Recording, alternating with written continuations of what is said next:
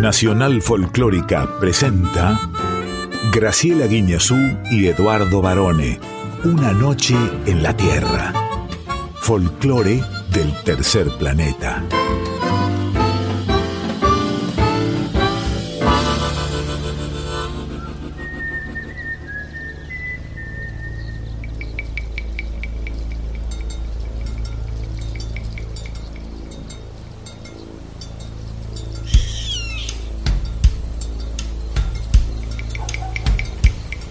Ya es medianoche. Y el aire vibra con los sonidos de un planeta que respira música. Y así comienza nuestro viaje. Sol de los arenales. Regada en sangre de un bravo saihueque. Grito que está volviendo en su desbocado otro pehuenche. El cielo la honda noche se oye del viento la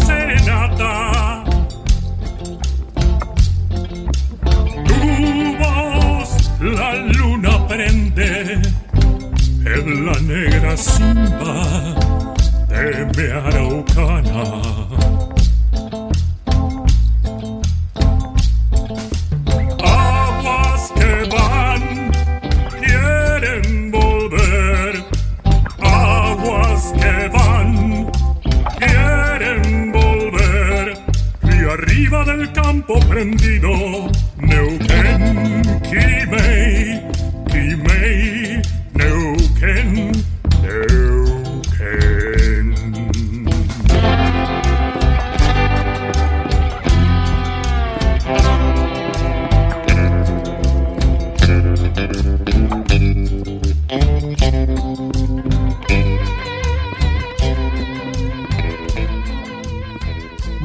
Muy buena medianoche, muy buena madrugada. Sean todas y todos bienvenidas y bienvenidos a este espacio exclusivo donde el folclore del tercer planeta dice presente. Como dice presente también esta gran coequiper, la emérita profesora Graciela Inés Guiñazú. Muy buena madrugada, estimado Lick Eduardo José Barone. Qué felicidad me da compartir una nueva noche en la Tierra aquí por Nacional Folclórica FM 98.7. ¿A usted le gusta más la noche o el día? Hay gente que es más nocturna y hay gente que es diurna.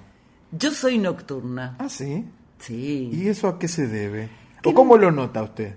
Porque no me gusta madrugar. Ajá. Prefiero seguir de largo a levantarme temprano y además disfruto muchísimo de este horario porque es muy creativo, varones, para mí. Pero el que madruga, Dios lo ayuda. Y a mí también me ayuda porque estoy de madrugada. Muy bien, qué apoyo que tiene de Dios. Muy bien. Bueno, eh, empecemos saludando a nuestros queridos oyentes, esta estimada platea virtual, porque no los vemos, pero están ahí siempre, eh, que nos dejan mensajes en nuestras redes. Por ejemplo, en Instagram. Arroba una noche en la tierra FM 98.7. Por ejemplo, en Facebook. Una noche en la tierra. Y aclaremos, varones, que estamos toda la semana disponibles porque así somos. Sí, claro, siempre a mano, siempre frescos. Ah, no será otra, era una publicidad. Bueno, ¿quiénes nos acompañan, profe, esta noche? El señor Quique Pessoa en la presentación artística. Nuestro padrino Chucho Valdés. Hola, soy Chucho Valdés. Nuestra columnista exclusiva Ana Cecilia Pujals. Con X de México. En la preguntita A, hoy recibimos a... Uy, amigos de la casa, ¿eh? Tito Lo Sabio y Corina Lawrence de Pacha Beat, un proyecto hermoso. Y en Aizaurati nos vamos a Mendoza porque allí está la gran cocinera y pastelera. Maru Botana. ¿Sabe que Maru Botana es para mí, a través de los años, porque yo, a pesar de mi juventud, tengo algunas décadas eh, así debajo del felpudo, ¿no? Entonces yo me acuerdo de las grandes cocineras que había en, en la televisión argentina, ¿eh? empezando con Doña Petrona, ¿se acuerda? Doña Petrona C. de Gandulfo. Y después con el tiempo, que estaba en Buenas tardes, mucho gusto. Después, por ejemplo, estaba Chichita de Erquiaga, ¿se acuerda de Chichita de Erquiaga? Claro. Y Blanca Cota también. Y Choli Berretiaga. Choli Berreteaga, grandes nombres. ¿eh? Y después el español, ¿cómo se llamaba ese español que estaba en la tele? Arquiniano. Arguiñano. Carlos, Argui- Carlos sí. Arguiñano. Bueno, y después llegó el momento de la gran Maru Botana. Así que la tenemos de invitada esta noche.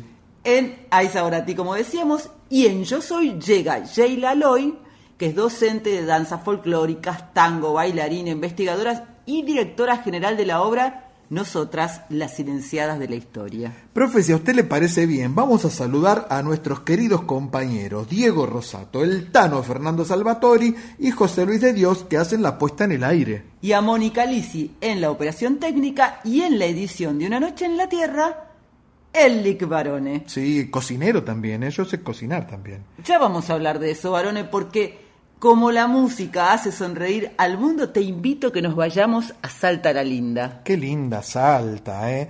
Me encanta Salta, además de, de los vinos salteños que son riquísimos, sobre todo el torrontés, la comida, las empanadas salteñas ni hablar, las danzas salteñas y la música salteña. Porque la música y toda la cultura de Salta tiene, además de esas especias riquísimas, mucha tradición e historia argentina. Y sabes que vamos a ahora a compartir a un dúo que está trabajando hace bastante tiempo y que son las ganadoras del Premio Gardel 2022 a Mejor Álbum Grupo de Folclore. Sí, claro. Eh, vamos a presentar a Eva y Nadia haciendo chacarera del Cachimayo. El Cachimayo, sabe que hay una, una calle que es Cachimayo y había una famosa productora de cine en Argentina que era Cachimayo Films. ¿Qué quiere decir Cachimayo o Cachimayo? En lengua quechua significa río salado, de cachi sal y mayu río. Justamente de cachi son las especias más ricas de Salta y es uno de los dos ríos más importantes que transcurren casi a todo a lo largo del territorio salteño. Entonces me tomo mi pastillita para la presión y vamos a escuchar a Eva y a Nadia haciendo la chacarera del río Salado, del Cachimayo.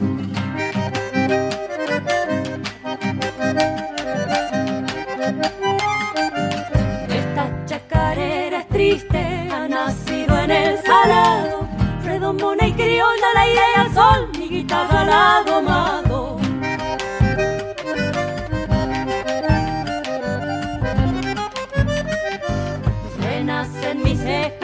esperanzas, viene el alma despertando, al galope con mi caballo vaya el cachimayo orillando.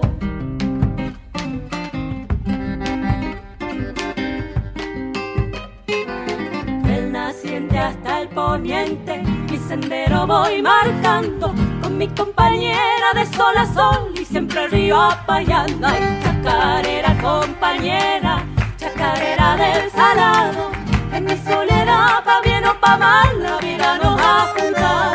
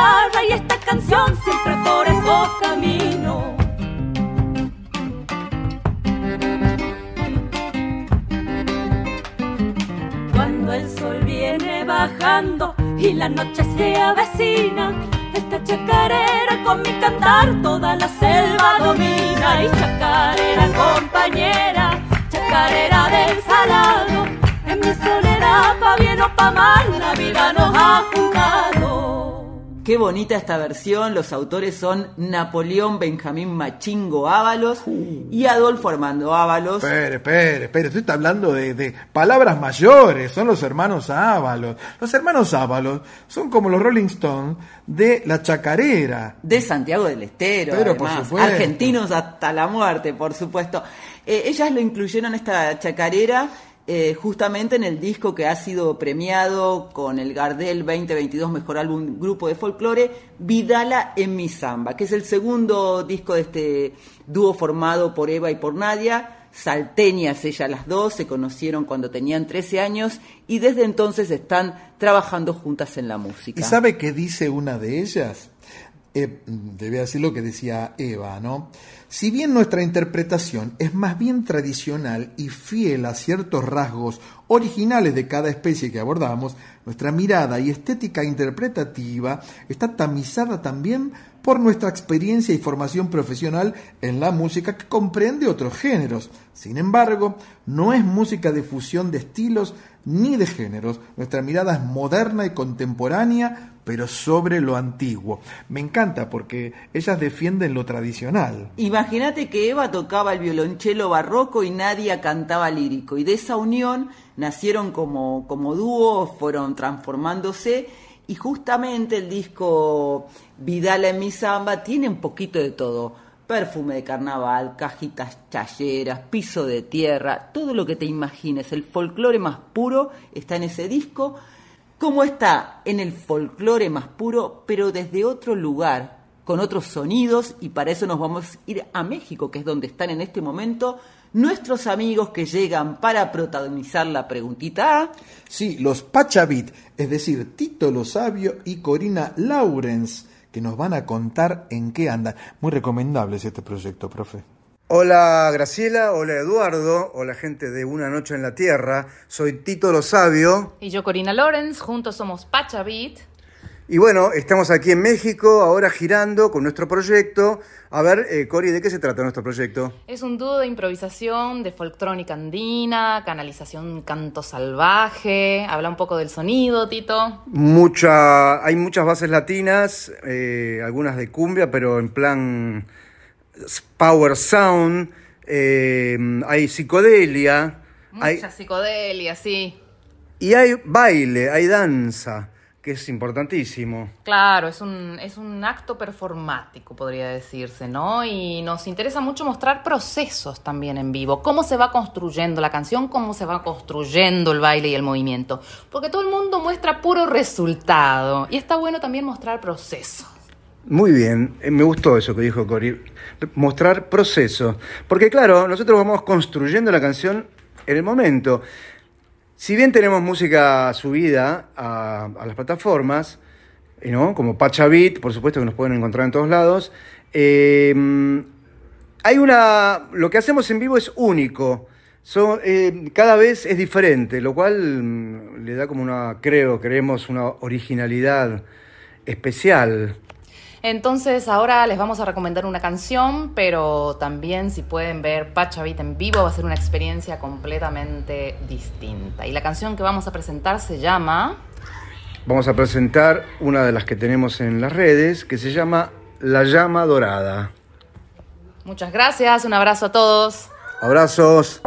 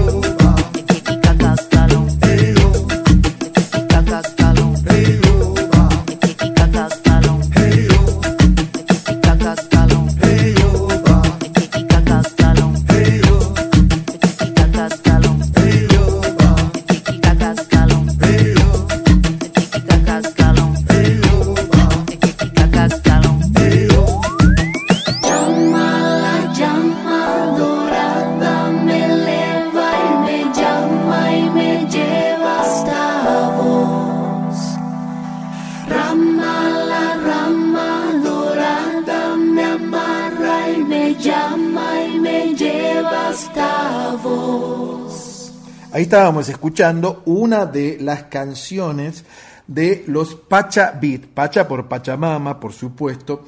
Tito Lo Sabio tiene una carrera en la música espectacular, tocó con todo el mundo, es como la canción de León Gieco, y se tocó con todos, ¿no? Enorme artista, muy eh, prolífico y multifacético, además, que se puede meter en los sonidos desde el lugar que él quiera. Sí, porque eh, tocó eh, Tito, por ejemplo, con los Twists, con Claudia Puyo, con Lito Nevia, Fito Páez, Andrés Calamaro, Fabiana Cantilo, Rubén Rada, Charlie García, Calle 13, Palo Pandolfo, Celeste Carballo, con todo el mundo.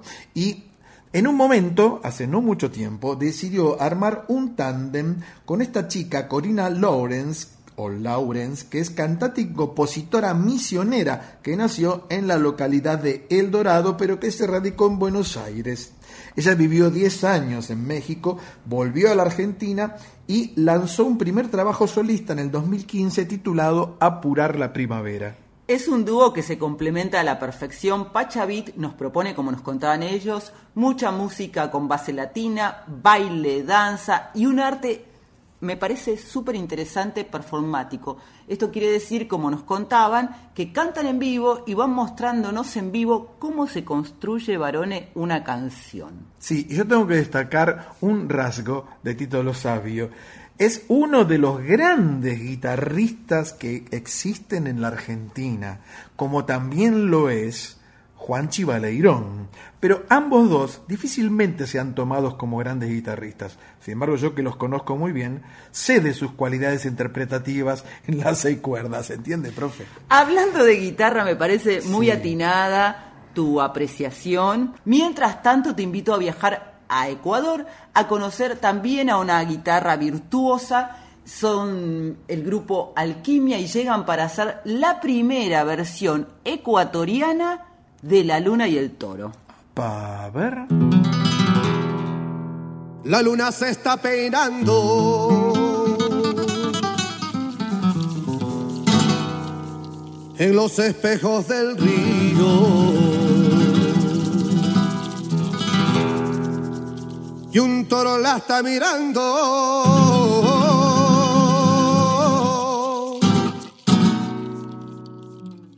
Entre la cara escondido.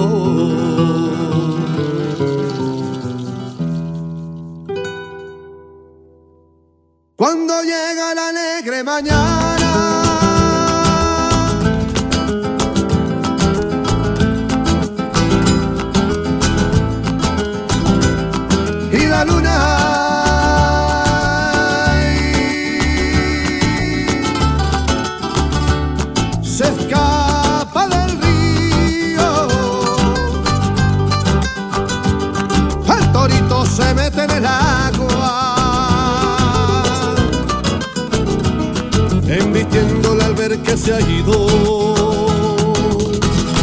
Y ese toro enamorado de la luna que abandona por la noche la Habana se ha pintado de amapola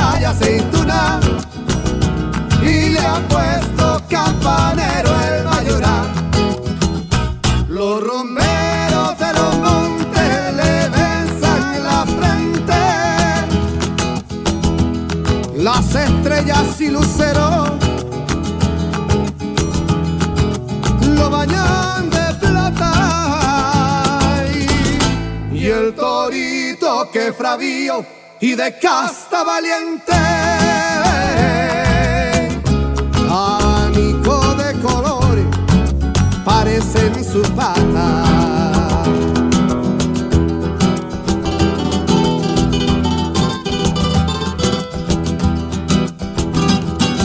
La luna sale esta noche.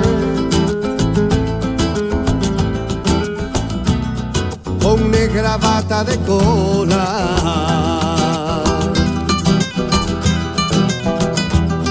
Y un toro la está mirando.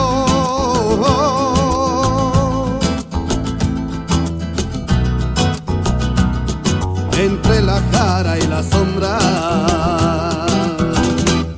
Y en la cara del agua del río.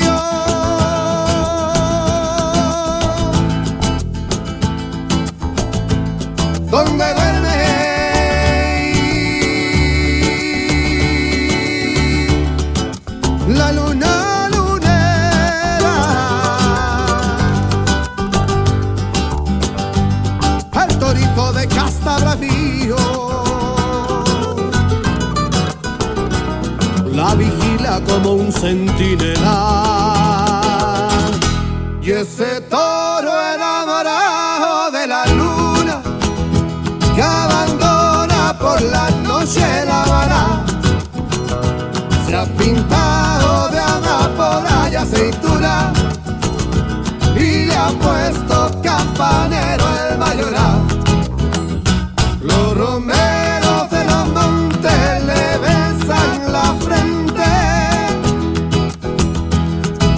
las estrellas y luceros lo bañan de plata. Y el torito que fravío y de casta valiente. Abanico de colores parecen sus patas. Abanico de colores parecen sus patas abanico de colores.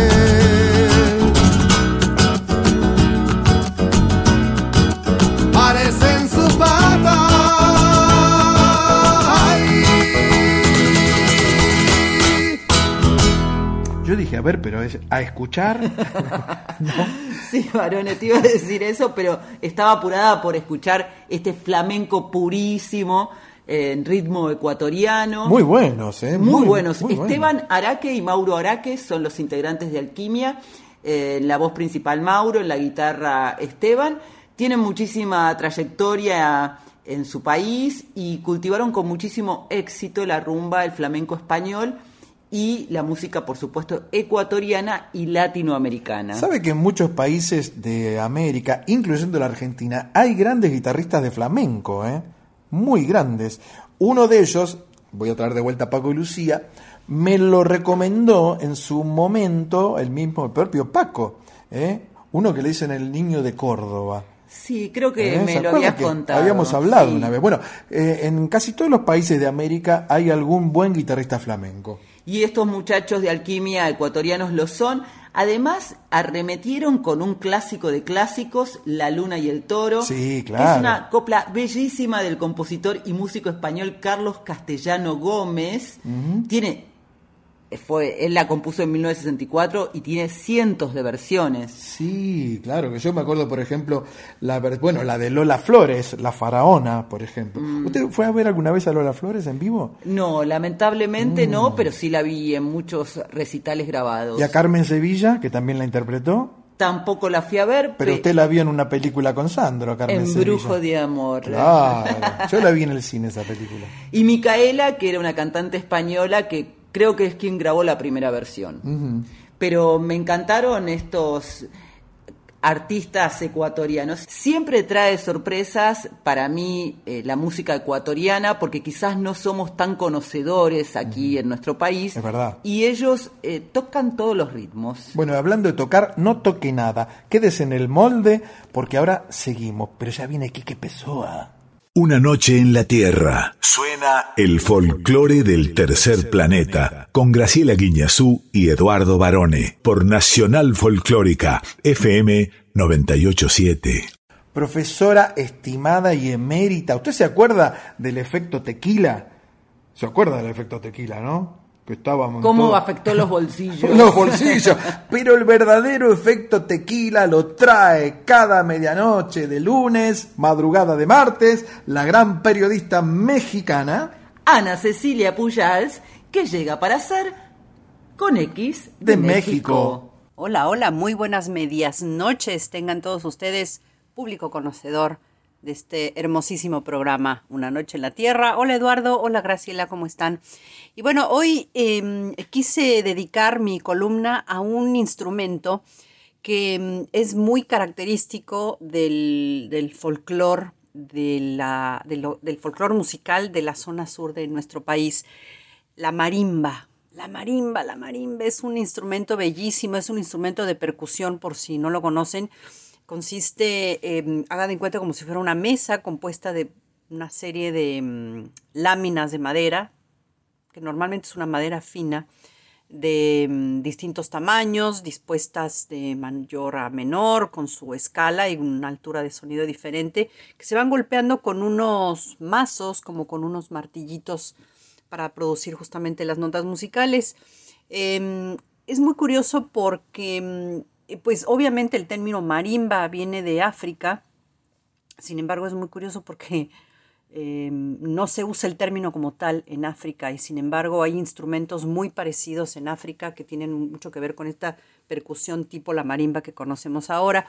Y también curiosamente es un instrumento cuyo origen, em, por lo menos en América, se disputan Guatemala, Nicaragua, eh, México, desde luego, Costa Rica, pero no fue sino, sino realmente en México en donde encontró como su lugar en el mundo y, obviamente también en Guatemala y en, en Nicaragua, pero es, es, más como que un instrumento más, más de México.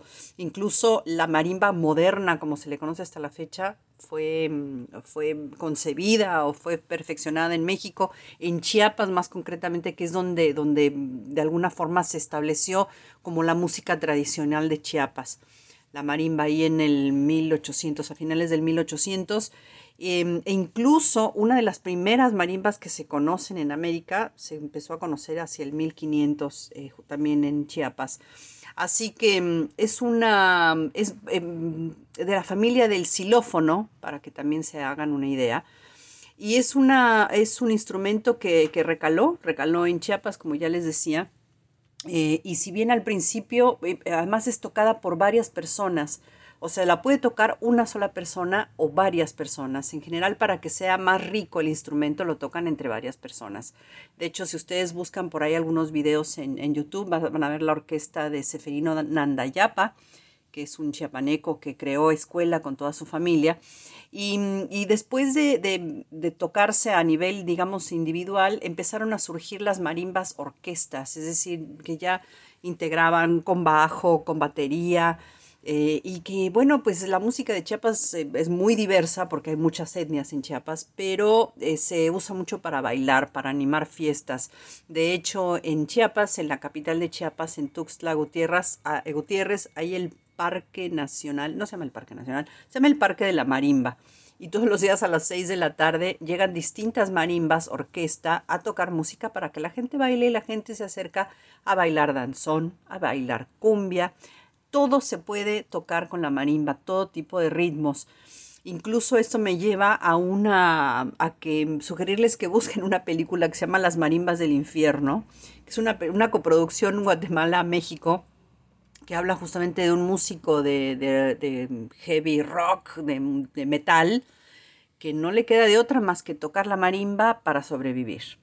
Eh, es muy triste la realidad de las marimbas porque los marimberos se están perdiendo con la música grabada, pues obviamente ya se va perdiendo la música en vivo, pero justamente, por ejemplo, si van a México en algún momento van a ver que en muchos restaurantes, en muchos lugares al aire libre, se tocan la marimba para amenizar los almuerzos, así que es muy bonito, la gente se para a bailar.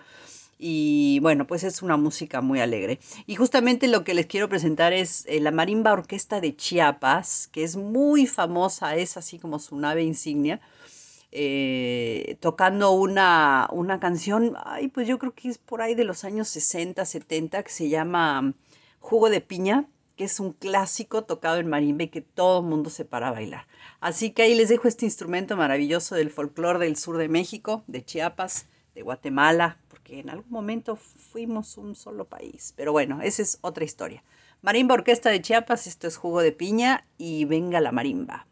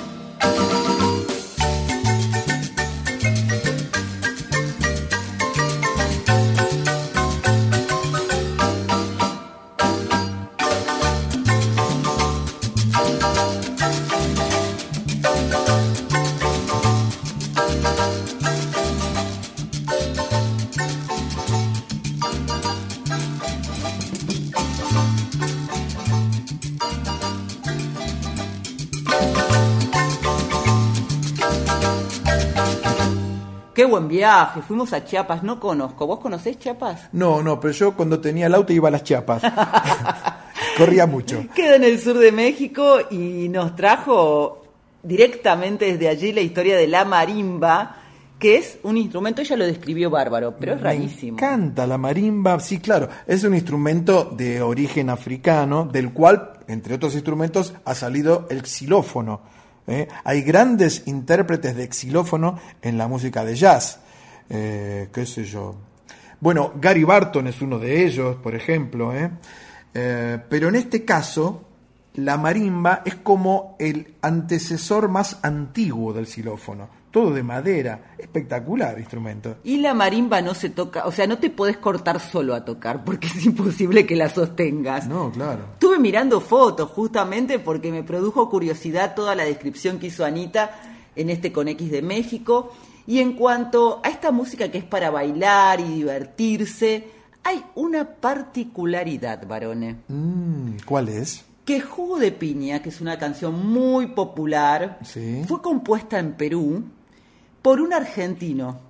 Epa. El maestro Domingo Rulio Mm. y se popularizó mucho más, no solamente en Perú, sino en México, Costa Rica, El Salvador y Guatemala. A usted le dicen rata de biblioteca, profesora. Siempre anda rastreando datos extraños. A mí me produjo muchísimo placer porque yo conocía Jugo de Piña, es una melodía, Sí, claro. pero no tenía idea realmente, voy a confesar mi ignorancia con respecto a esta canción, que pertenecía a Domingo Rulio, que es ha hecho muchísimos temas famosos como Bailando con la Dolores, Que te mate el tren, La pelirroja, Pobrecito, el tango Seamos amigos. Lo que pasa es que él vivió mucho tiempo en Perú Ah, mire usted. y estando allí, ah, si bien él había llegado con la orquesta a los embajadores del tango, inevitablemente se contagió de la música peruana. Yo me quedé con ganas de ver la película Las Marimbas del Infierno, que es un gran título para una banda de chicas. no, no una banda que se llame Las Marimbas del Infierno. La recomendó Ana, así que debe ser buenísima, así como es excelente y buenísima esta versión de un tangazo, estamos hablando de Cambalache, Sí. pero para escucharlo en esta forma de cantar y tocar nos tenemos que ir a España. Y tenemos que hacer de cuenta que estamos sentados en la platea de un recital del Nano Serrat que fue producido en 1984. ¿eh? Imaginemos, profesora, estamos en España, póngale en Madrid. ¿Le gusta Madrid? Sí me gusta, Bueno, pero ahí. podríamos ir a Qatar. Estamos ahí sentados, escuchando a Serrat, ¿no? Cantando Mediterráneo, niño, deja ya de joder con Digo la que pelota. podríamos ir a Barcelona ya que También. Barcelona, por supuesto. Está cantando todo su repertorio y de golpe arranca con un tangazo. ¿Qué diría usted? Y lo voy a escuchar atentamente. A ver, Nano.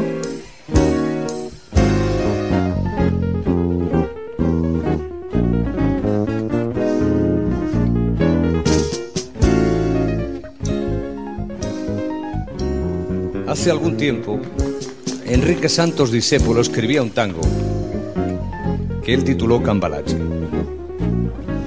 Y dentro de la información que uno tiene siempre limitada y siempre muy particular, Cambalache me parece una de las canciones que mejor describe este siglo XX. Difícil, complicado y marrullero, que queramos o no queramos nos toca transitar a todos juntos. Seguramente por eso es que a mí me gusta mucho cantarla. De Enrique Santos Discépolo, tango que lleva por título Cambalache.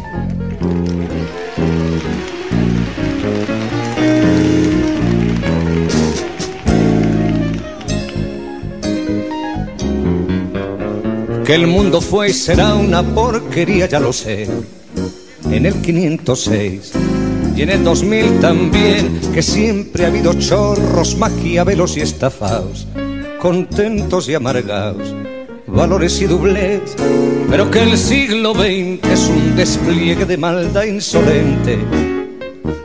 Ya no hay quien lo niegue, vivimos revolcados en un merengue y en un mismo lodo todos manoseados. Hoy resulta que es lo mismo ser derecho que traidor. Ignorante, sabio, chorro, generoso, estafador, y todo es igual, nada es mejor. Lo mismo un burro que un gran profesor. No hay aplazados ni escalafón. Los inmorales nos han igualado, que uno vive en la impostura y otro roba en su ambición. Da lo mismo que sea cura colchonero, rey de bastos, cara duro polizón. Qué falta de respeto, qué atropello a la razón. Cualquiera es un señor, cualquiera es un ladrón.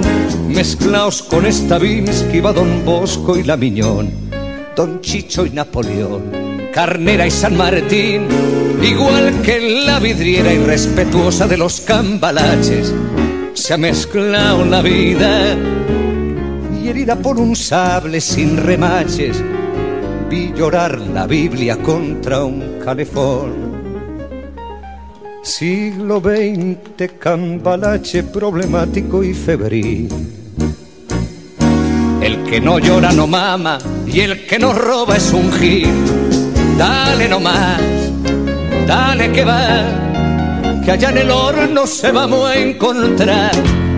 No pienses más, séntate a un lado, que a nadie importa si naciste honrado, que es lo mismo el que labura, noche y día como un buey, que el que vive de las minas, que el que roba, que el que mata o está fuera de la ley. Qué buena versión, Barone. Es del álbum En Directo, que es el primer doble disco de Serrat cantado en, castellano y en catalán. Claro. Y como vos decías, es de 1984 y fue grabado en directo durante toda la gira que hizo Serrat en ese año por su país, por España. Sí, por supuesto. Cómo me gustaba la saeta. Pero había una, ahora que, que hablamos de Serrat, ¿verdad? Había una versión que él hizo con un cantante brasileño, que ya voy a recordar el nombre porque no he tomado mi pastilla de la memoria, pero es eh, espectacular. Hola saeta al cantar al Cristo de los gitanos. Hola saeta el cantar al Cristo de los gitanos. Vos decís, hablas de la saeta porque dentro de este disco grabado en vivo por ejemplo, está esta canción La Saeta, que es de eh, la letra es de Antonio Machado, ¿no? Sí, está La Saeta, también tiene una versión de Para la Libertad del gran Miguel Hernández, Penélope, que es un tema de Augusto Algueró, y lo que acabamos de escuchar recién, este tangazo que en 1934 compuso Enrique Santos Discépolo. Mm.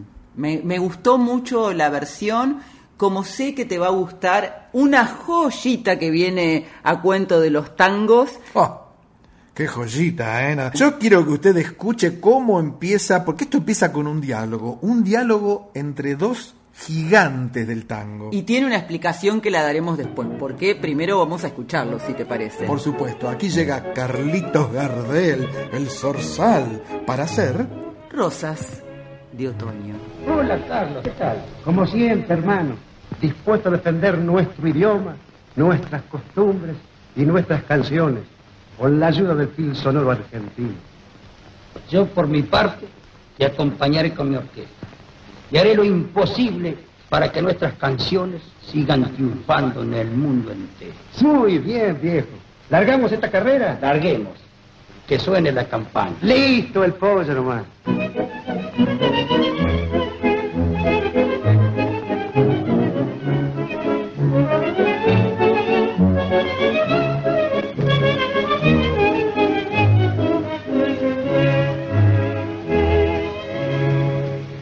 Tú eres la vida, la vida dulce, llena de encantos y lucidez tú me sostienes y me conduces hacia la cumbre de tu altivez. Tú eres constancia, yo soy paciencia, tú eres ternura, yo soy piedad.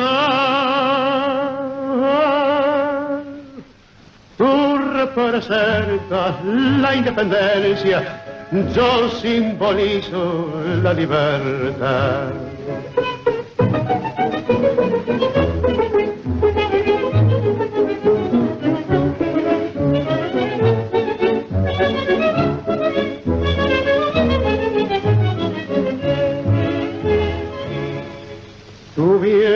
Sabes que estoy enfermo y en mi semblante claro se ve que ya de noche casi no duermo, no duermo nada mejor que que yo sueño como te aprecio, de que a te detener.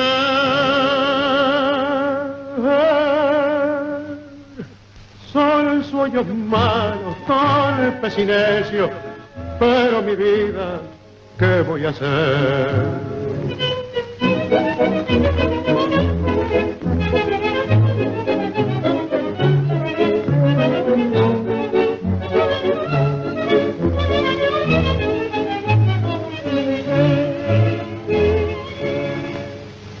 Yo sufro mucho, me duele el alma y de estar penosa mi situación, que muchas veces por buscar calma llevo mis dedos al día pasor. De tu desprecio nunca gana, porque si lo haces, pobre de mí.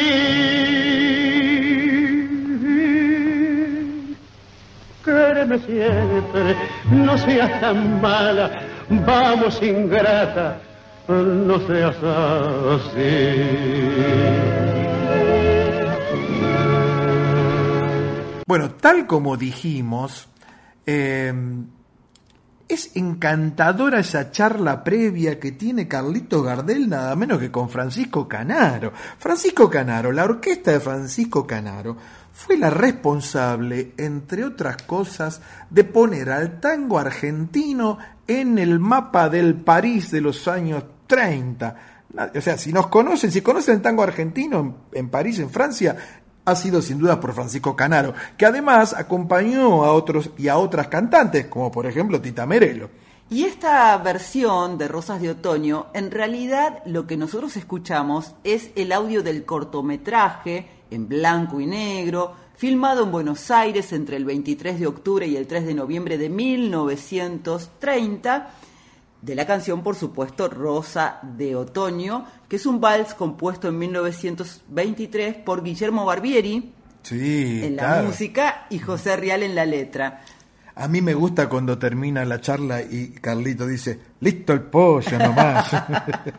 Es que era, por supuesto, además de ser un cantor de tango posiblemente para nosotros el mejor, y creo que en eso no hay discusión, era muy buen actor.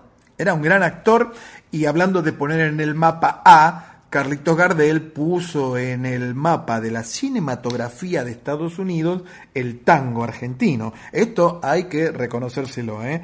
Con esas películas increíbles, Cuesta Abajo, por ejemplo, eh, Luces de... ¿Cómo era? Luces de Buenos Aires, ¿era? ¿Se acuerda? Sí. Tremendas, tremendas películas. Y la que cantaba... Rubias de New York. Rubias de New York.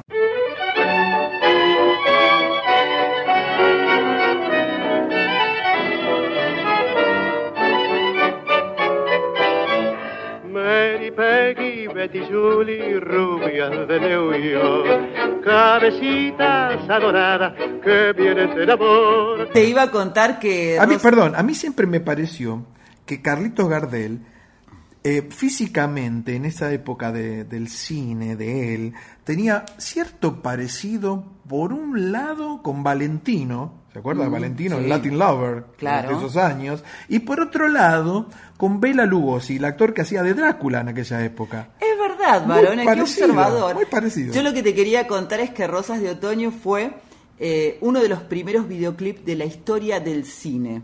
Y en esta ciudad, en Buenos Aires, se estrenó el 3 de mayo de 1931 en el Cine Astral. Qué. Y lo que te quería decir también, salimos de Gardel y volvemos a, a Serrat por un instante para que no te quedes con la duda. Sí, pues estaba pensando, me quedé, me quedé pensando. Con- ¿Quién era que cantaba la saeta con el Nano Serrat? Con Fagner. con Raimundo Fagner, por supuesto. Ese de Raimundo Fagner es un gran disco donde hay una versión de Fagner que canta Sueño con serpientes Mm. de, del cubano de, de Rodríguez, ¿no? Sí, Silvio Rodríguez. De Silvio Rodríguez, y lo hace a dueto con Mercedes Sosa. Tenemos que pasar esa versión. Para la próxima noche en la Tierra, porque ahora te propongo, vamos a estar un poquito, no, totalmente en Brasil, un estreno, el estreno de la semana. Por supuesto, hablábamos de Fagner, que es brasileño, y ¿quiénes llegan ahora? Javan y Milton Nascimento para hacer Beleza Destruida.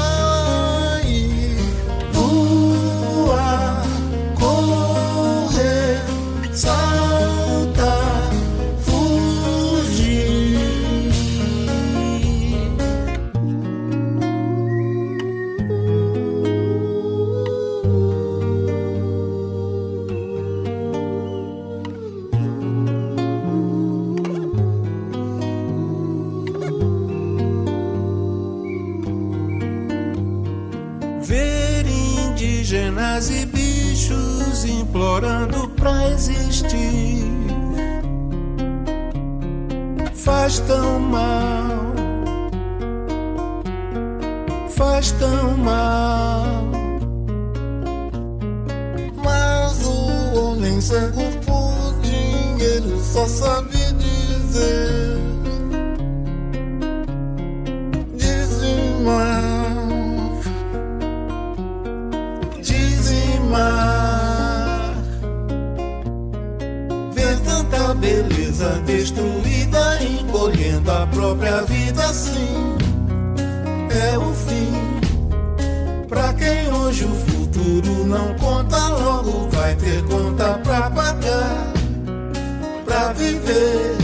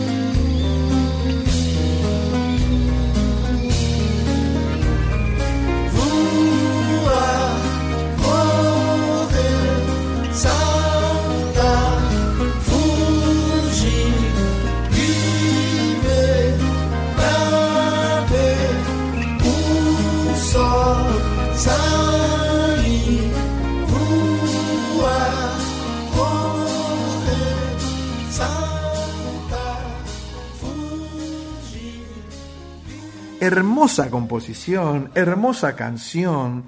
Hay algunas canciones que están ya desde su composición musical, estoy hablando, ni siquiera lleguemos a la letra, de su composición musical, yo creo que están hechas para producir un tono de relax en quien las escucha.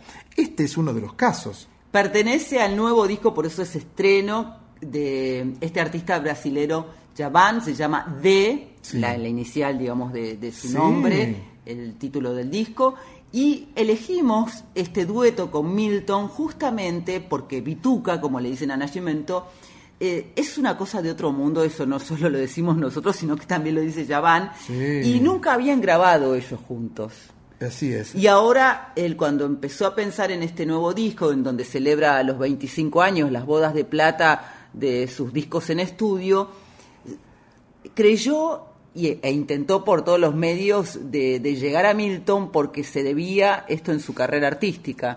Claro, eh, bueno, Milton está por cumplir 80 años, le sigue los pasos a el gran eh, Caetano Veloso y a Silberto Gil, por el supuesto. El 26 de octubre los cumple. Y ya van, anda por ahí, tiene 7-3. Sí. Pero lo que la gente no sabe es que Javan vino de una familia, eran muchos hermanos, jugaban todos al fútbol como buenos brasileños.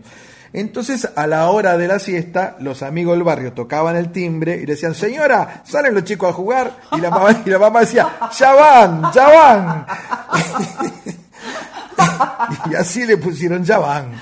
Lo peor, estimada audiencia de Una Noche en la Tierra, que vamos a poner una cámara algún día, porque yo miraba a varones como diciendo, todos eran músicos, o él dejó el fútbol por la música, o Milton lo inspiró tanto porque lo admiraba muchísimo desde los comienzos. ¿Qué lo va a inspirar? Y no, era un chiste varones.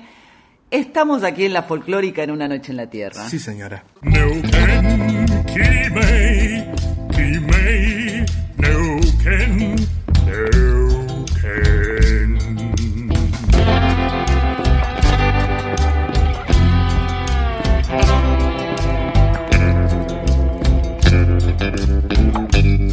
Una noche en la Tierra, folclore del tercer planeta, con Graciela Guineazú y Eduardo Barone.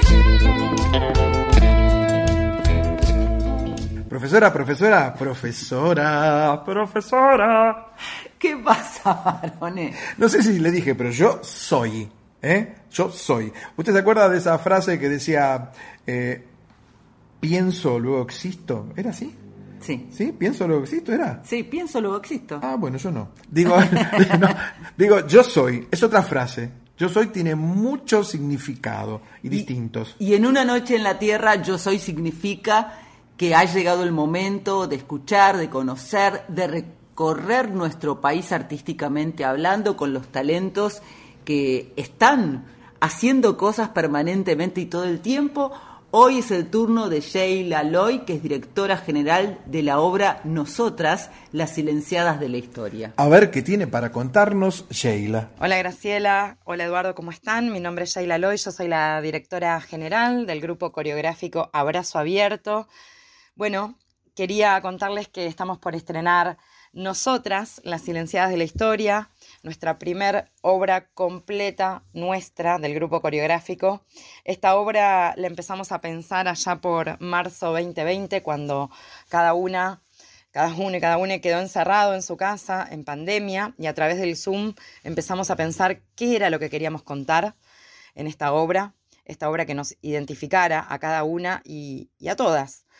Eh, surgió visibilizar ¿no? El, lugar que hemos ocupado las mujeres a lo largo de la historia, en diferentes ámbitos, en, el arte, mujeres que han tenido que cambiar, por ejemplo, su nombre o vestirse de varones para poder ser artistas, caso, por ejemplo, el de la mujer de Atahualpa, el de Nenet.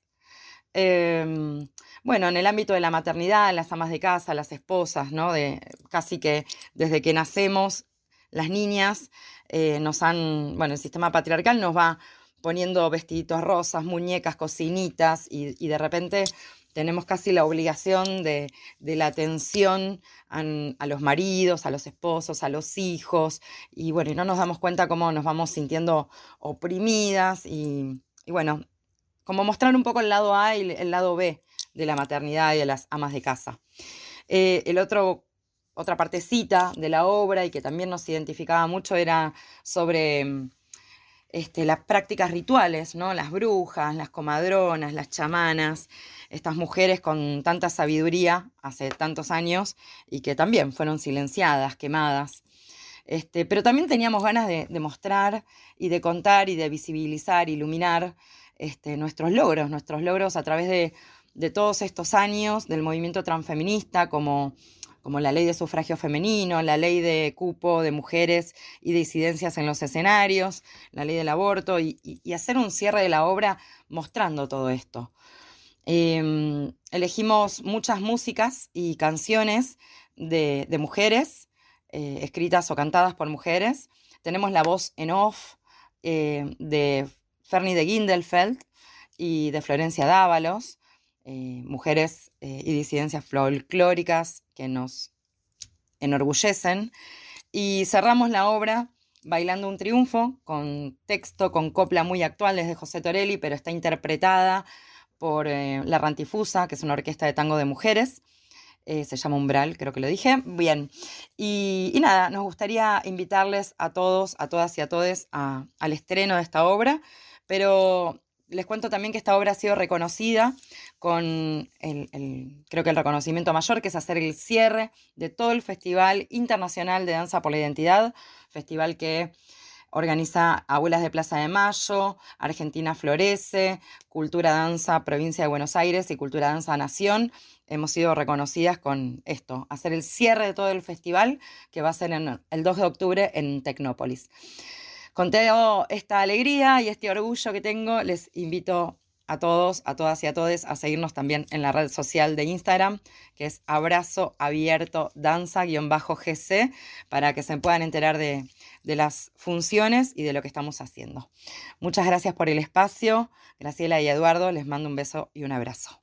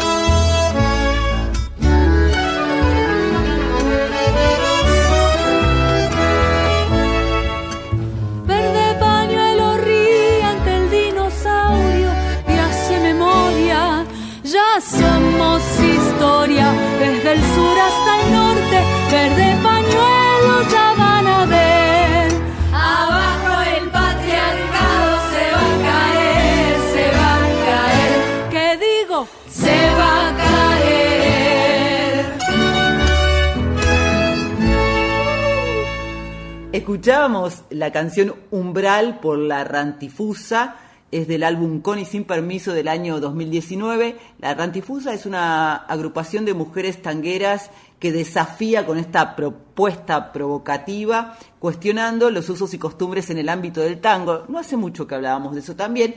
Y Sheila, que es docente de danzas folclóricas y tango, bailarina, investigadora y gestora cultural, además de licenciada en comunicación social y productora integral de radio, también, por eso eligió este tema que está en la obra, aborda esta, esta forma de ver la historia necesaria, toda esta revisión y este empoderamiento que afortunadamente estamos protagonizando Claro. en la obra, como decía, nosotras las silenciadas de la historia. Así es. Eh, es una obra de danza teatro que utiliza el lenguaje de la danza folclórica, pero como usted dijo muy bien, y que visibiliza, como contaba Sheila, el lugar que han ocupado las mujeres. ¿Dónde estaban escondidas las mujeres? ¿Dónde las teníamos los hombres escondidas a las mujeres? Porque ahora se reescribe todo y resultó que conocíamos nada más que la mitad de la historia, la mitad de la inteligencia, la mitad del talento. Viste que Sheila menciona el caso de Nenet, la compañera de Donata. De Chupanqui. Claro, que nosotros estuvimos hablando justamente Hace dos programas atrás. porque Monoblock, que es un grupo y un proyecto cultural, abordó el tema de cómo Nenet fue ninguneada, escondida, no por su marido, sino porque obligado por la sociedad no podía firmar con su propio nombre ni presentarse eh, por ahí de la manera que ella hubiera deseado y que merecía y que le correspondía. Lo puso como ejemplo Sheila. Así es. Y nosotras, las silenciadas de la historia, ese es un título, ¿eh? ganó el Festival Internacional Danza por la Identidad de este mismo año, un premio otorgado por la Secretaría de Gestión Cultural que depende del Ministerio de Cultura de la Nación y lo ganó en el marco del programa Argentina Florece Danza. Se va a estrenar este viernes 2 de septiembre, 20-30 horas, en el espacio cultural, recién lo nombrábamos, Carlos Gardel, ahí en Olleros 3640. ¿Usted me va a llevar a verla, profe? Te voy a llevar a verlo. Atención que son solo cuatro funciones. Yo me conformo con ver una. La que mencionabas vos del viernes 2 de septiembre, el viernes 16 de septiembre a las 20 en el Espacio Cultural Adán Buenos Aires, Asamblea del 1200. Muy lindo espacio. Sí, el sábado 24 de septiembre, 20.30 en el Espacio Cultural Julián Centella, Avenida San Juan 3255 de la ciudad de Buenos Aires. Y el cierre es el domingo 2 de octubre a las 5 de la tarde en el Festival Internacional Danza por la Identidad Teatro Argentino Federal de Tecnópolis, Sí. en el partido Vicente López, en la provincia de Buenos Aires. Y hay que decir, es muy importante que la entrada es gratuita y, y colaboración a la gorra, consciente. Claro, una- salida a colaboración. Sí, señor. Y lo que me pareció interesante también de decir, no sé si Leila, eh, porque Leila es muchas cosas, sinceramente, pero que este proyecto de esta obra eh, está armado y pensado e ideado por el grupo coreográfico Abrazo Abierto, que es un grupo de danza que fundó ella en el año 2014 y que está compuesto por mujeres de todas las edades. Sí. Así que hay, es para destacar también eso. Y, Y, y yo destaco un detallecito muy chiquitito. Se escuchan unas voces en off en la obra. Y una de esas voces, ¿sabe de quién es? ¿De quién es? De una compañera nuestra, ¿eh? de Fernie de Hildenfeld, ¿eh? que tiene su programa, por supuesto, junto a, a la gran Susie Shock. Brotecitos. Brotecitos. También la otra voz en off, como contaba Yaila, es de Florencia Dávalos. Y le agradecemos especialmente a Valeria Franchi, que siempre nos acerca a todas las novedades que hay en el, en el teatro llamado Off. Así es. Hablando de teatro, nos vamos ahora al cine, ¿eh? porque el teatro, hay gente que gusta más del teatro y hay gente que gusta más del cine. Yo soy, reconozco, más del cine que del teatro. Pero a mí el teatro tiene algo que es un riesgo absoluto. El teatro es actuación sin red. En cambio, el cine te puede corregir la escena, volver a interpretarla, filmarla 20 Corta. veces. Claro. Corta y ya edita. Cortan y editan, pero en el teatro uno se la juega. Sin embargo, vamos a entrar en esta fabulosa columna, esta sección que muchos están esperando y nos han comentado, intitulada Luz, cámara, acción.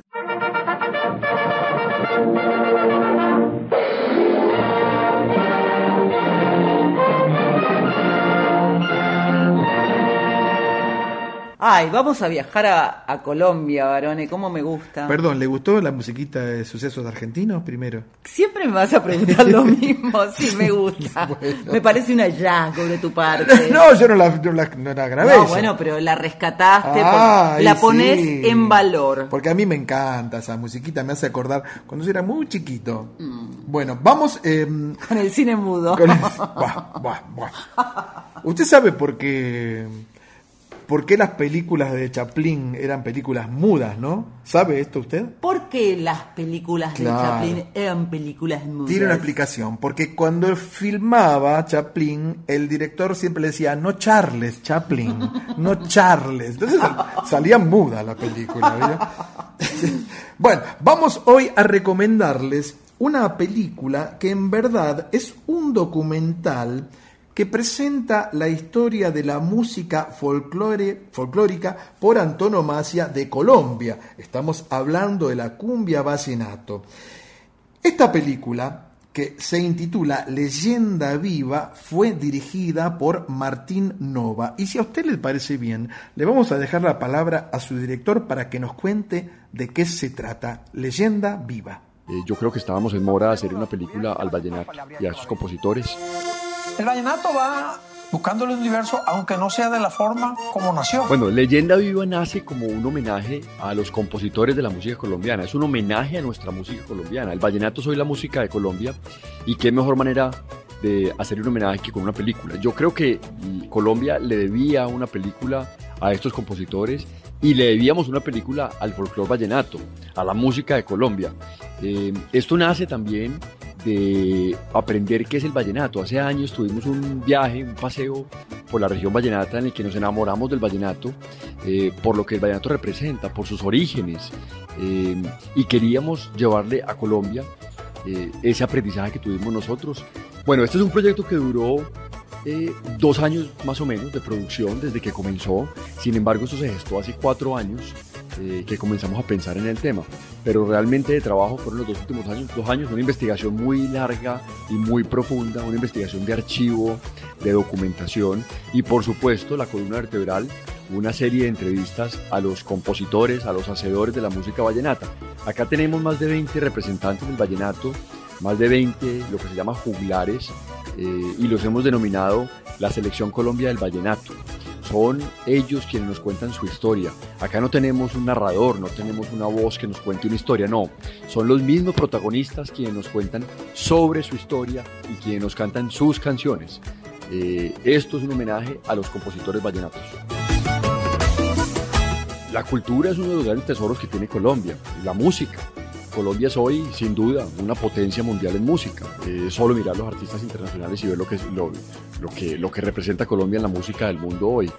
Y el vallenato tiene un impacto enorme sobre la música colombiana actual, sobre la música latinoamericana, y eso es lo que queremos mostrar en la película. Ahora, el vallenato, eh, un folclore tan regional que nació en el Valle de Upar, entre la Sierra, la Sierra Nevada, la Sierra Nevada de Santa Marta y la Serranía del Perijá hasta la Alta Guajira, pues ya trascendió y ya cruzó fronteras y atravesó los ríos y los valles y las montañas eh, y se volvió la música de Colombia. Hoy el vallenato es la música eh, de Colombia totalmente y, y por eso pues eh, para los colombianos es tan especial este documental y yo creo que lo van a disfrutar mucho en los cines. Como es un documental, una, un docu película si querés, tiene esta propuesta tan importante y distinta que es otorgarle la palabra, el protagónico, a quienes son los hacedores o investigadores, en este caso del vallenato, es decir, que no, no te están actuando lo que te están contando. Y como relataba Martín Nova, hay 20 juglares, compositores, cantantes y hasta académicos de este género musical que es fundamental en América Latina y tan importante es que, como mencionaba Martín Nova, hasta el propio Gabriel García Márquez lo incluyó al vallenato en su obra máxima, Cien años de soledad, que él decía que no era otra cosa que un vallenato de 450 páginas. Sí, por supuesto que es así. Esta película documental, por supuesto, muy, muy interesante, tiene también un antecedente, que es una película que se filmó y se estrenó en, en América Latina, también colombiana, que la hemos comentado en su momento y se titula Los viajes del viento, Mm. que narra las vicisitudes de un acordeonista que hace un trato con el diablo, como aquella leyenda del blusero negro Robert Johnson, que decía que en la encrucijada de la Ruta 66 había vendido su alma al diablo para poder tocar la guitarra como ninguno. Y tan importante es, Varone, que también mencionábamos eso hace unas noches en la Tierra, que el propio Carlos Vive, que también está en este documental, eh, hizo eh, con sus discos un, un mini documental Cumbiana 1 y 2, Así en es. donde va relatando la historia del vallenato porque sinceramente es cultura, es mucho más que música. Bueno, y entonces si a usted le parece bien, ¿qué tal si compartimos una de las canciones de este documental Leyenda Viva? La bola de candela.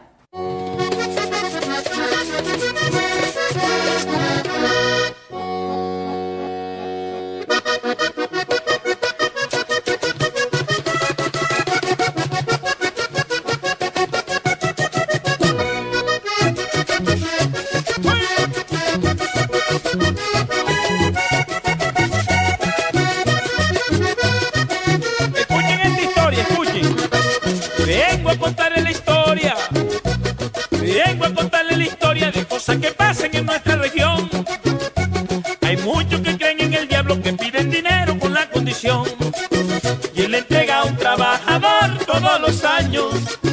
El distinguido que entre todos sea el mejor. Y el diablo dice que cuidado con un engaño. Que su dinero nunca cambia de valor. Ahí la gente decía al año un trabajador, al año un trabajador, se perdía allí en convención, se perdía en convención,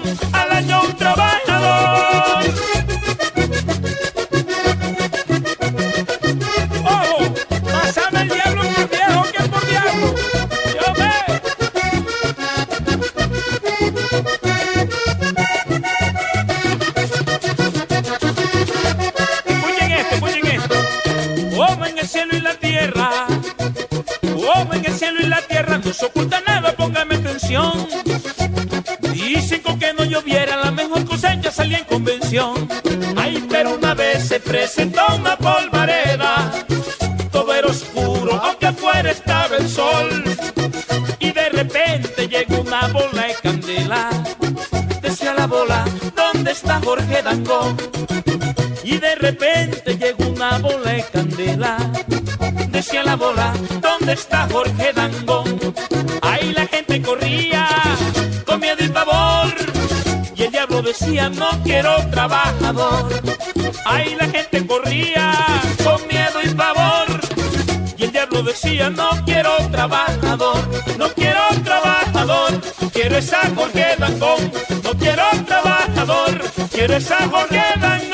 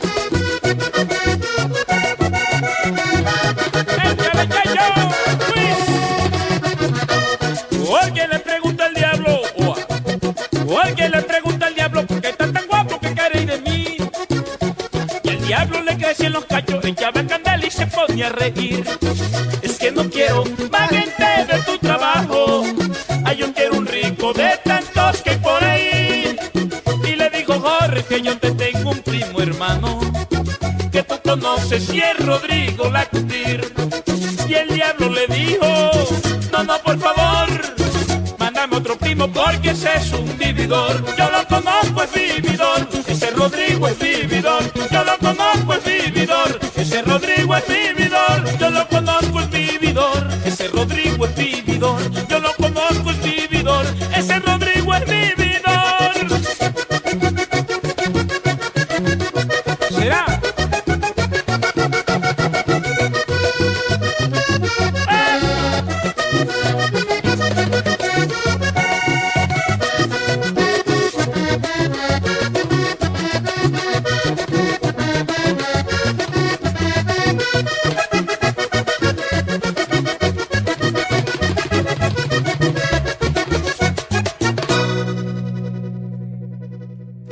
hermosa música, hermosa música folclórica. Esto es folclore puro, es el vallenato en su más pura expresión. Esa forma de tocar que tienen el acordeón, la gaita colombiana, esos tambores, cómo lo tocan, y la manera de fraseo cuando cantan, todo es súper original y muy folclórico.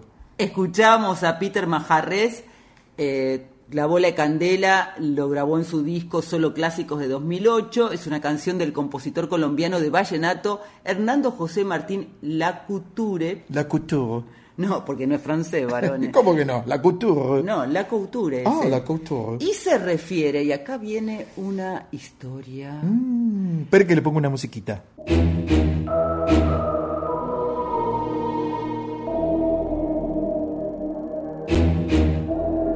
Ahora sí. Que si bien el vallenato es alegre y hemos bailado y lo hemos pasado divino escuchando la bola de candela, refiere a la bola de fuego o candileja, que no es otra cosa que una aparición luminosa como la de un farol que aparece en las noches oscuras, gira y zumba con violencia, apagándose varones y encendiéndose. ¡Qué susto! como la luz mala, como la luz mala argentina, eh, ¿no? Una cosa así, Pedro Rafael Manjarres Romero Peter Manjarres es odontólogo además de cantante. ¿En serio? Sí. Y mire si usted si se equivoca y en vez de ponerme un diente nuevo pone una tecla de acordeón. Mientras va arreglando las dentaduras ajenas se pone a cantar vallenatos. Es uno de los referentes de la nueva cumbia vallenata, la nueva ola así se llama. Sí, claro. Y ha ganado el premio Grammy Latino en la cumbia cumbia vallenato, en la categoría, perdón, cumbia vallenato en el 2007 y en el 2009. Sí, yo, yo con un Grammy no hago nada, yo quiero un kili, porque si no me quedo con hambre. Cualquier cosa, varón, y si te quedas con hambre te mando al odontólogo. No, no, mándeme, mándeme, mándeme al siguiente bloque, profesora. Sé que te va a gustar. Sí, cómo no, no le voy a decir que viene ahora. Una noche en la Tierra. Suena el folclore del tercer planeta con Graciela Guiñazú y Eduardo Barone por Nacional Folclórica FM 987. Professor Guiñazú. Here are the people prepared for the gastronomy section. O sea, dicho en criollo, la gente ya está preparada y lista para escuchar esta sección infalible que hemos dado en llamar. ¡Hay sabor a ti! Traigo tomate, traigo cebolla, anís dulces y perejil. Ay, si supiéramos la tasata, la burrundaca que traigo aquí. Traigo tomates, traigo cebolla, anís dulces y perejil. Es nuestro espacio de cocina y música. Hoy vamos a viajar hasta la provincia de Mendoza, a la ciudad de Mendoza, porque allí está ella hoy. Estamos hablando de Maru Botana. Hola Graciela, hola Eduardo, buenas noches, ¿cómo están? Soy Maru Botana y estoy feliz porque Bocas Abiertas ya se aproxima. Y soy la madrina por primera vez en 10 años, sale del barrio de San Isidro aquí en la provincia de Buenos Aires y se va directo a Mendoza. Directo a Mendoza, eh, la verdad que fue una idea que se me ocurrió por lo lindo que veo Mendoza y por la parte gastronómica y toda la parte de, de los vinos y la gente y la onda, me pareció que es una feria que va a funcionar un montón y creo que, que bueno, que es el comienzo de algo que va a durar muchos años. Y para quien no escuchó nunca hablar, eh, Nacional Folclórica sale para todo el país de bocas abiertas. ¿Cómo contarías que es, Maru? Es una feria que tiene de todo, tiene gastronomía, tiene vinos, tiene eh, clases de cocina, tiene música en vivo, tiene cosas para chicos, tiene mercado de productores. Y es un plan para el fin de semana. La verdad que Bocas es como el plan de tu fin de semana porque puedes ir con toda la familia, reúne gente joven, gente grande, chiquitos, dura de 12 al mediodía hasta la, la noche, 12 de la noche, o sea que puedes pasar el día entero y comer allí y se arma un ambiente súper lindo donde la gente como que eh, hace como grupitos y bueno y, y se acomoda y disfruta del lugar. Además se hace en, en la nave cultural que es un lugar increíble súper lindo. Eh, entonces va rotando y también lo lindo es que los chicos la pasan bomba porque bueno tiene espacio afuera también tiene juegos y momentos para ellos. Yo de hecho voy a dar una clase de cocina para chicos y encima, bueno, comer riquísimo, ¿no? Entonces, para la gente que por ahí tiene ganas de comer cosas ricas y que por ahí a veces te cuesta ir a algún lugar por, por transportarte o porque a veces también son caras las propuestas, acá en Bocas encontrás todo, encontrás buenos precios, rica gastronomía, tenés de todo, o sea que puedes comer de la mejor gastronomía de Mendoza en un fin de semana eh, y podés degustar varios platos, no es que vas a un lugar o a otro. Y eso también es súper atractivo. Maru, además, bueno, si el tiempo acompaña, por supuesto, es ideal para el picnic y de hecho vos siempre vas con tus hijos, con toda tu familia, no sé si es el caso. Me encanta, sí voy siempre, a los chicos les encanta. Eh, sí, están con ganas, pero bueno, no, no sé cómo va a ser porque es medio complicado el tema. Estamos en Buenos Aires y la verdad que, que me quiero dedicar a la gente y a estar atendiendo y recibiendo a la gente de Mendoza. Entonces, ya cuando llega familia es diferente. Entonces, nada, pero sí quiero convocar a todos porque realmente es, es una feria súper única y creo que, que el público mendocino la va a disfrutar un montón. Y además vamos a contar que vos estás muy comprometida con esta idea de ferias que tengan un compromiso sustentable y solidario. Vas a estar con la Fundación Conin, ¿no? Contanos un poco de eso. Yo soy madrina de Conin hace 13 años y todo el año pasado viajamos a Mendoza porque hicimos el hospital, terminamos el hospital de Conin de, de chicos sufridos en estado más grave, que ahora se, se inauguró.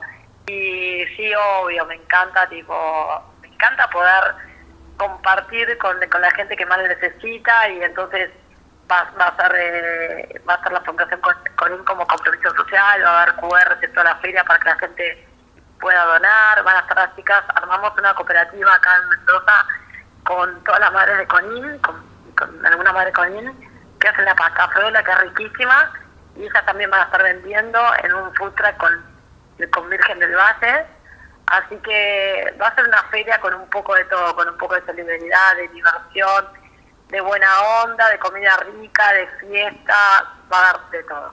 Es importante destacar esto, Maru, porque tal vez vos no lo contás siempre, pero vos participás de muchísimas acciones solidarias en todo el país. ¿Sabes por qué no lo cuento? Porque, no sé, es como ya parte mío. La, la verdad que hoy justamente corría y pensaba que a veces también no contarlo está mal porque podría recibir un poco más de ayuda. Pero bueno, me cuesta, no sé, estoy súper involucrada en ayudar a la gente, tengo un compromiso enorme con eso, es como mi granito de arena para, para la Argentina en general y bueno, hoy estoy muy comprometida acá en Mendoza también y, y bueno, sí, me, me encantaría que todo el mundo se involucre un poco más en ayudar, pero bueno, a veces me cuesta, qué sé yo, no sé cómo hacerlo y, y estamos en un momento bastante difícil, ¿no? Hay un montón de pobreza, entonces bueno, creo que esta feria está buena porque es un lugar lindo, donde nos vamos a divertir, donde vamos a pasar bien y también puedes ayudar, o sea que tiene, tiene esa función, ese objetivo que también es súper lindo y a mí me hace re bien que, que la gente se cope y que que está bárbaro. Y lo importante es que vos lo podés hacer a través de la cocina, que en definitiva la cocina siempre es un acto de amor. Maru, y para despedirte de Una Noche en la Tierra tenemos una consigna que es que nos digas una canción de nuestro país, de cualquier autor que a vos te emocione o te inspire. A mí la que me encanta es Color Esperanza. Tiene mucho que ver con lo que estás contando. Maru, te agradecemos que hayas estado aquí en Una Noche en la Tierra. Beso enorme. Les agradezco enormemente y los espero en Bocas el fin de semana del 2, 3 y 4 de septiembre y que me vengan a saludar y todos los, los que escucharon también que vengan. Obvio, porque Maru se saca fotos, eso hay que decirlo también encantada. Totalmente, totalmente. Voy a estar ahí a fondo sacándome fotos.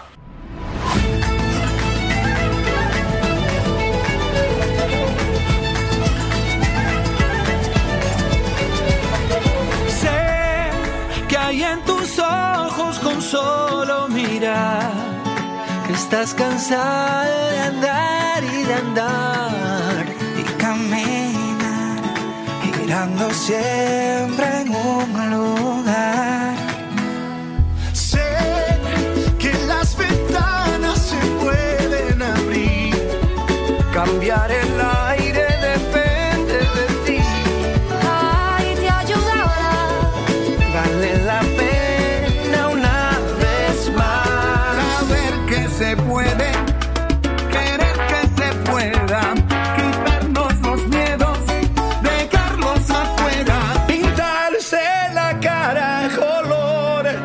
esperanza. Tentar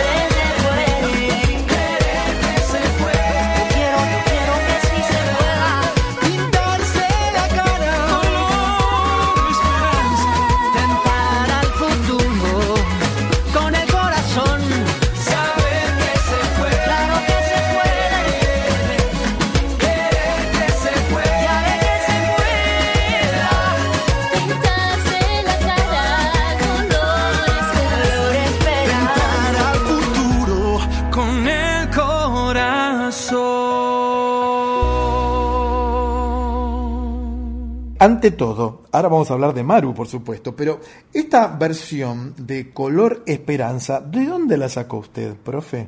Es un tema que se grabó en 2020, en plena pandemia del COVID-19 Sí, en sí, el sí. mundo, y se hizo con el fin de recaudar fondos para ser donados a la Organización Panamericana de la Salud. Y participaron 30 artistas en total. Sí, sí, eso lo sé. Y, y además estoy viendo los nombres de quienes participaron. Mire, Rubén Blades, Camila, Camilo, Pedro Capó, Coti, que es el autor, por supuesto, El Cigala, El Farruco, eh, gente de zona, Lali, Dani Martin, Mau y Ricky y sus amigos, Prince Royce, eh, Reik, Río Roma, Ivette Sangalo, Talía, Ángela Torres, Diego Torres y, por supuesto, Carlos Vive. Está todo el mundo acá, ¿eh? Está todo el mundo y Maru lo que nos contaba es que esta canción identifica plenamente su sentir. En definitiva, la cocina es amor y Color Esperanza es una canción de amor. Maru hace muchísimas tareas solidarias, un poquito lo contaba, pero porque se lo preguntamos. Y en Bocas Abiertas, que es un festival lindísimo que siempre estuvo en San Isidro, en el conurbano bonaerense, por primera vez viaja el Festival Bocas Abiertas a otro lugar, va a estar en la ciudad de Mendoza, en un sitio precioso que es la nave cultural, del 2 al 4 de septiembre, este fin de semana, y participan bodegas, restaurantes, productores, toda la comunidad gastronómica mendocina con muchísimas actividades súper, eh, todas interesantes, porque hay un espacio para niños, Ujú. tenés clases de cocina, charlas de cocina, te podés sacar fotos si querés, además de comer rico, con los protagonistas, que en definitiva son las cocineras en el caso de Maru o cocineros que van hasta allí. Bocas Abiertas es una iniciativa creada por Diego García Tedesco, también un cocinero muy importante de la provincia de Buenos Aires. ¿Algo que ver con Johnny? No. No. Es un cocinero viajero, digo, como nosotros, varones. Ajá. Ha recorrido buena parte de Europa en bicicleta. Pero yo no recorrí nada. No, es más, si yo me subo a una bicicleta me caigo. No, pero digo que es viajero en el sentido, nosotros lo somos musicalmente. Ah, sí, eso sí. Él ha recorrido buena parte, como decía, de Europa en su bicicleta y también conociendo las cocinas del mundo, que es lo más interesante que a alguien que ama cocinar le puede suceder. Eh, Diego se, se especialista, especializa también en cocina alemana y austríaca. Qué bueno. Y también recorrió buena parte de nuestro país. Él creó Bocas Abiertas, como te digo, es un festival sumamente disfrutable. Maru también lo contaba. Y eh, también como un gran atractivo, recomendable, que vamos a hablar de eso, por supuesto, después, varones, se va a desarrollar el campeonato de la empanada mendocina en el ¿Qué transcurso tal, de, eh? de esta, de este festival Bocas Abiertas. A mí, bueno, le voy a comentar. Maru Botana, se lo dije un poquito al principio esto, ¿no? Maru Botana es, yo creo que para ser cocinero o cocinera en televisión, además de saber cocinar, tiene que tener un ángel, tiene que generar una empatía con los televidentes. Y esto es lo que ha pasado con Maru, como pasó en tantos años anteriores con un montón de otras cocineras, doña Petrona en aquel momento, en los años 60, o Arguiñano que venía de España, etcétera. Pero a mí siempre me llama la atención, hoy están muy de moda, todos los canales tienen un o una cocinera. Pero Maru estuvo un poquito antes. que Fue todo. una de las pioneras en, en la forma diferente de presentarse en, eh, cocinando en televisión. Es hiperkinética. Acordate que andaba con unos rollers o patines por el estudio, por ejemplo, de Telefe, donde hizo uno de sus programas. Pero además es una pastelera realmente exquisita. Todo lo, la torta Rogel que hace, Uh, varones. No me hable de eso. Mira la hora No que te es. puedo explicar. Igual cocina de todo, por supuesto. Pero yo tengo una anécdota con Maru que una vez se la conté y se emocionó. A ver, cuéntela a la audiencia, no se la guarde. El papá de Maru Botana, que falleció hace poco relativamente, fue uno de los médicos más prestigiosos de nuestro país, Ajá. González Botana. Ah, mira, yo no sabía ese dato. Y era eh, el médico de mi familia, de mis abuelos. Sí. ¿Y entonces? Y entonces que eh, yo me acordaba de él, de haberlo visto y siempre, o sea, de generación en generación. Fue primero de mis abuelos, después de mi mamá y mis tías y tíos. Y cuando la vi a Maru, la primera vez que hablamos, hace muchos años, se lo conté. Y bueno, es lindo, porque por era supuesto. un médico, era el médico de cabecera, como se usaba antes. El médico de la familia. El médico de la familia, que era palabra santa, además, lo que te decía. claro que sí. Y se lo trataba de usted, ¿eh? Se le- obviamente, bueno, yo lo trataba a usted porque Sí. para mí era un nombre grande en ese momento. Y volviendo a Bocas Abiertas, sabes que van a estar entre tantas ofertas eh, posibles que hay para degustar y comer rico, mendocinos los, y mendocinas los envidio. Y va a estar, entre otros, eh, presente con Chachingo, que pertenece a Universo Vigil, Alejandro Vigil, que es uno de los enólogos más premiados y prestigiosos de nuestro país. Yo te digo, si llego a estar ahí, que no va a suceder, me pierdo, porque hay pistachos, Uh, ajíes, alfajores, Quiero. conservas, Traiga. bueno, aceite de oliva, Sí. la- el aceite de oliva de Mendoza es tremendo, ¿eh? Riquísimo, chocolates, helados, de todo. Y lo dulce y salado de Marubotana, que es imperdible.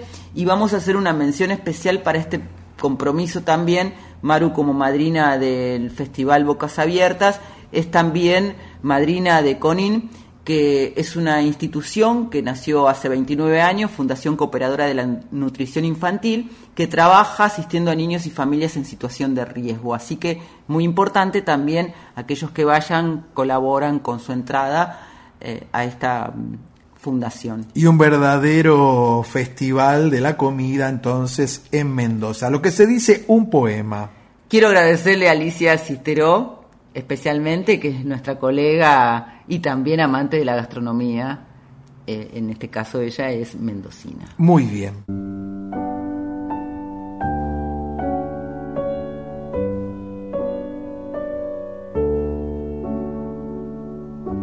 Presentamos ahora en estas veladas paquetas de Una noche en la tierra los poemas en la voz.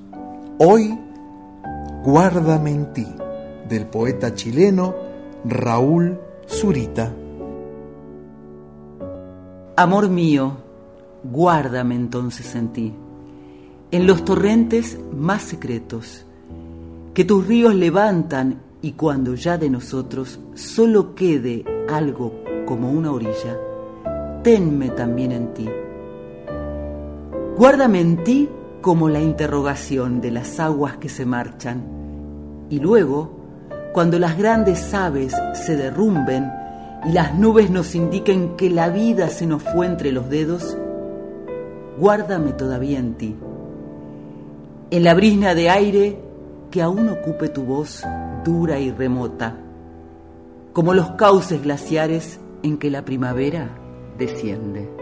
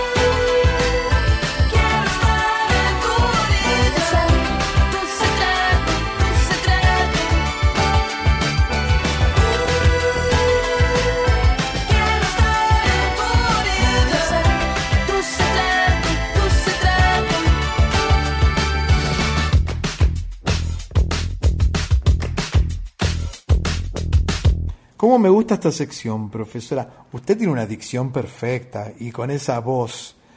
Usted tendría que ser la Sandra de América. tiene, una, tiene una voz usted que seduce. Le faltan los movimientos que hacía, pero bueno, con la patita todavía no está 100% bien. Dame tiempo, varón. Dame tiempo, dame, dame tiempo. Bueno, escuche, no, usted tiene que grabar un disco de poemas, yo ya se lo dije. porque Producime, varones. Y bueno, bueno, bueno. vamos- Gran productor sos. la- Sí. Por ahí en Una Noche en la Tierra nunca hablamos de eso, pero sos un eminente productor, tenés Sí. un oído Dos tengo. Vamos a. privilegiado. Sí, sí. Bueno, escuche, no, una, dos cositas. Primero, eh, me gustó mucho el poema de, de Zurita. Realmente es.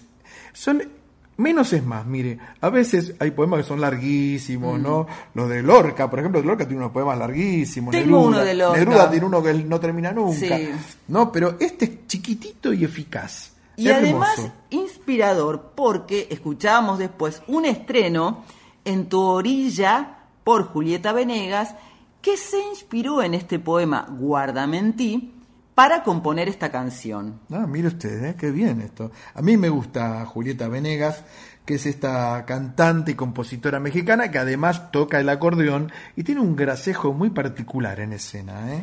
El tema en tu orilla, el videoclip lo grabó en Punta Lara, en la provincia de Buenos Aires, y ella está volviendo, bueno, ella va y viene a la Argentina, pero ahora va a cerrar el 9 de noviembre el festival Primera Sound eh, que se realiza en el Parque Olímpico de Buenos Aires.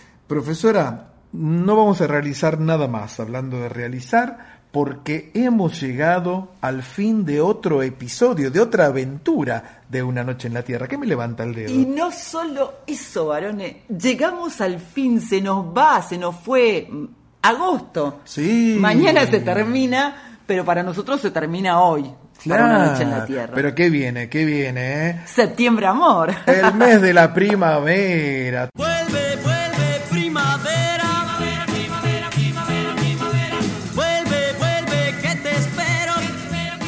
Todas son flores, aunque al lado mío tengo una flor desde que empezó el programa. Bienvenido septiembre, te vamos a decir en la próxima noche en la Tierra. Mientras tanto, agradecemos a Ana Cecilia Pujals, Con X de México. a Maru Botana, En Ay, Sabor a ti. a Tito Lo Sabio y Corina Lorenz, De Pachavit en la preguntita A. a Yela Loy, En Yo Soy. Y también agradecemos, por supuesto, a nuestros compañeros Diego Rosato Fernando Salvatori. y José Luis de Dios en la puesta en el aire, A Mónica Lissi en la operación técnica. a Darío Vázquez, Sí, porque es el encargado de los podcasts que están disponibles tanto en la web de Radio Nacional Folclórica como en Spotify. y especialmente gracias en la edición de Una Noche en la Tierra, Lick Barone. Así es. Bueno, gracias por acompañarnos a toda la gente que nos sigue semana tras semana y nosotros también seguimos toda la semana en nuestras redes sociales, en Instagram, Arroba Una Noche en la Tierra FM 98.7. en Facebook, Una Noche en la Tierra. en TikTok. Ah, no, no, no estamos en TikTok todavía. No. Todavía. Tenemos que hacer bailecitos en TikTok, Sí, profe. varones, seríamos un éxito. Claro. Nos volvemos a escuchar ya en septiembre, en la medianoche del próximo lunes 5 y hasta las 2 del martes 6, aquí por Nacional Folclórica. FM 98.7, pero nos vamos cantando esta versión exclusiva de Kimei Neuquén por Tijuana no responde con la voz de Flavio Casanova. Neuquén, yo que dice grave cantando él. que está disponible en Spotify. Nos quedamos escuchando Nacional Guitarras. Con la conducción del virtuoso Ernesto Snager. Nos despedimos entonces, varones, sin más. Que tengas Sí. una hermosa semana, que empieces bien septiembre. Muchas gracias. Y va a Mendoza, tráigame una empanada mendocina, por favor. Sol de los arenales, regada en sangre de un bravo saihueque. Grito que está volviendo en su desbocado otro pehuenche. El cielo la honda noche se oye del viento la serenata tu voz la luna prende en la negra simba de mi araucana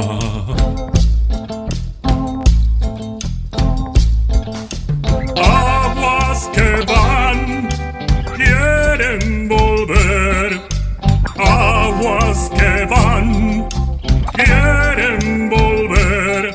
Río arriba del campo prendido Neuquén Quimei